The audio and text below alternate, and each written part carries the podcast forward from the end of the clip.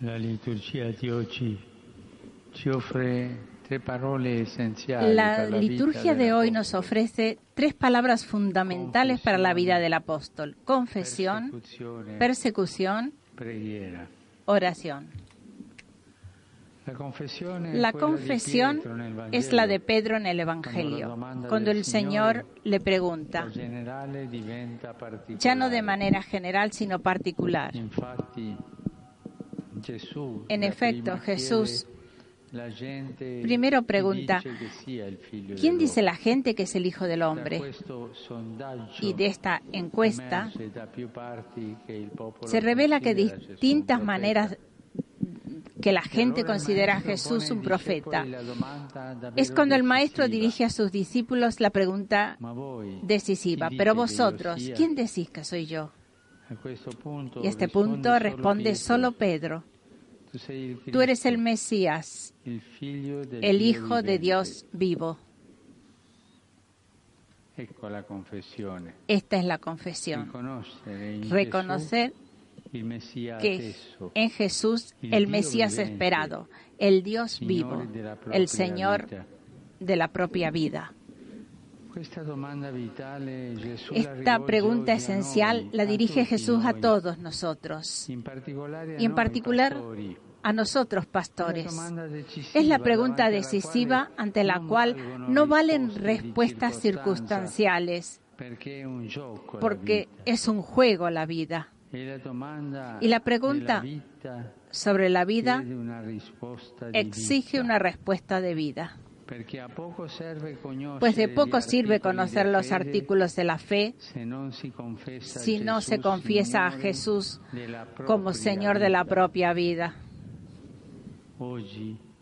Hoy, Él nos mira a los ojos y nos pregunta, ¿quién soy yo para ti? Es como si dijera, soy yo todavía el Señor de tu vida, la orientación de tu corazón, la razón de tu esperanza, tu confianza inquebrantable. Como San Pedro, también nosotros renovemos hoy nuestra opción de vida como discípulos y apóstoles. Pasamos nuevamente de la primera a la segunda pregunta de Jesús para ser suyos, no solo de palabra, sino e con las obras y con nuestra vida.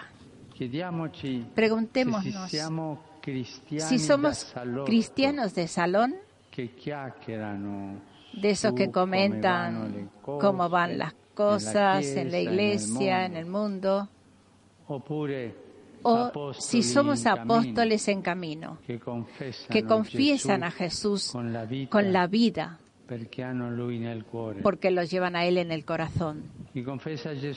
Quien confiesa a Jesús sabe Que no ha de dar solo opiniones, sino dar a la vida Sabe que no puede creer con tibieza, sino que está llamado a arder por amor. Sa Sabe que en la vida no puede conformarse con vivir al día, o acomodarse, sino que tiene que correr el riesgo de ir mar adentro, renovando cada día el don de sí mismo. Quien confiesa a Jesús se comporta como Pedro y Pablo, lo sigue hasta el final, non fino a un certo no punto, hasta un cierto punto, sino hasta el final.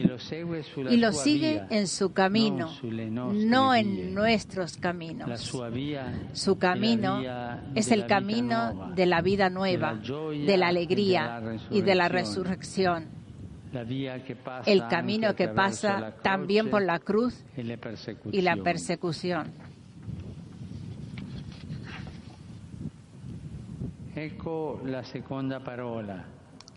He aquí la segunda palabra, persecución.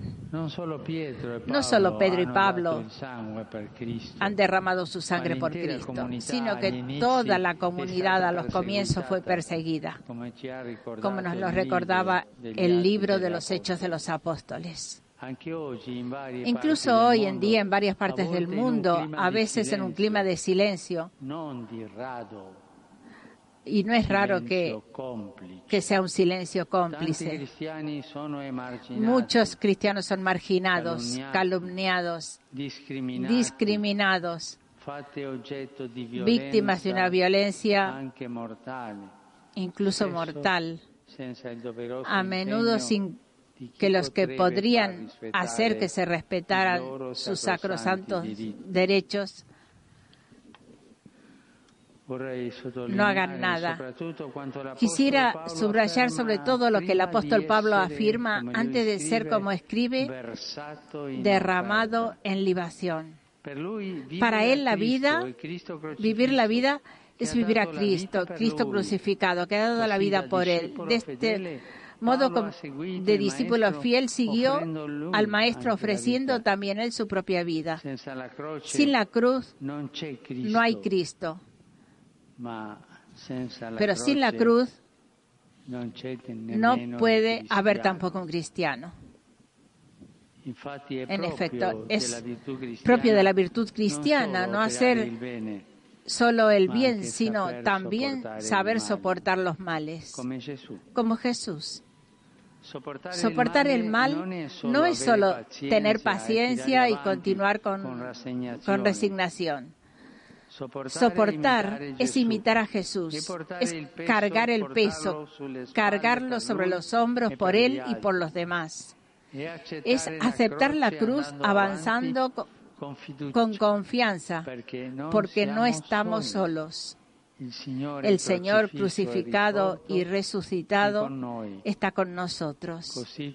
Así como Pablo, podemos decir que en todos estamos atribulados, pero no aplastados, apurados, pero no desesperados, perseguidos, pero no abandonados.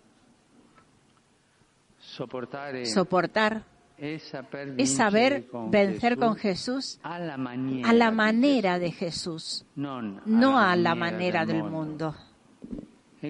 Por eso Pablo lo hemos oído, se considera un triunfador que está a punto de recibir la corona. Escribe, he combatido el noble combate, he acabado la carrera, he conservado la fe. La única conducta en su buena batalla ha sido vivir no para sí mismo, sino para Jesús y para los demás. Vivió corriendo, es decir, sin escatimar esfuerzos, más bien consumándose. Una cosa dice que conservó, no la salud, sino la fe, es decir, la confesión de Cristo. Por amor a Jesús superó las pruebas, las humillaciones y los sufrimientos que no se deben buscar sino aceptar. Y así en el misterio del dolor ofrecido por amor y en este misterio que muchos hermanos perseguidos, pobres y enfermos encarnan también hoy, brilla el poder salvador de la cruz de Jesús. La tercera palabra es oración. La vida del apóstol que brota de la confesión y desemboca en el ofrecimiento transcurre cada día en la oración. La oración es el agua indispensable que alimenta la esperanza y hace crecer la confianza. La oración nos hace sentir amados y nos permite amar nos hace ir adelante en los momentos más oscuros, porque enciende la luz de Dios. En la iglesia, la oración es la que nos sostiene a todos y nos ayuda a superar las pruebas. Nos lo recuerda la primera lectura. Mientras Pedro estaba en la cárcel de la iglesia, la iglesia oraba insistentemente a Dios por él. Una iglesia que reza está protegida por el Señor y camina acompañada por Él. Orar es encomendarle el camino para que nos proteja La oración es la fuerza que nos une y nos sostiene. Es el remedio contra el aislamiento y la autosuficiencia que llevan a la muerte espiritual. Porque el espíritu de vida no sopla si no se, si no se ora. Y sin oración no se abrirán las cárceles interiores que nos mantienen prisioneros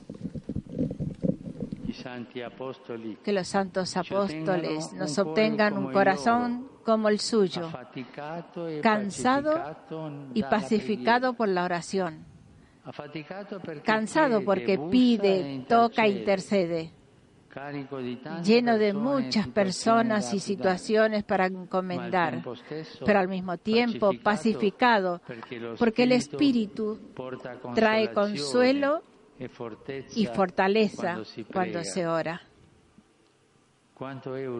Qué urgente es que en la iglesia haya maestros de oración, pero que sean ante todo hombres e y mujeres de oración, que viven la oración. El Señor interviene cuando rezamos él, que es fiel al amor que le hemos confesado y que nunca nos abandona en las pruebas. Él acompañó el camino de los apóstoles y os acompañará también a vosotros, queridos hermanos cardenales, aquí reunidos en la caridad de los apóstoles que confesaron la fe con su sangre. Estará también cerca de vosotros, queridos hermanos arzobispos, que recibiendo el palio seréis confirmados en vuestro vivir para el rebaño, imitando al buen pastor que os sostiene, llevándoos sobre sus hombros. El mismo Señor que desea ardientemente ver a todo su rebaño reunido, bendiga y custodie al patriarca ecuménico y también a la delegación del patriarcado ecuménico. Bendiga al querido hermano Bartolomé que la ha enviado como señal de comunión apostólica. Termina el Papa Francisco su humildad con esta referencia a la delegación del Patriarcado Ecuménico de Constantinopla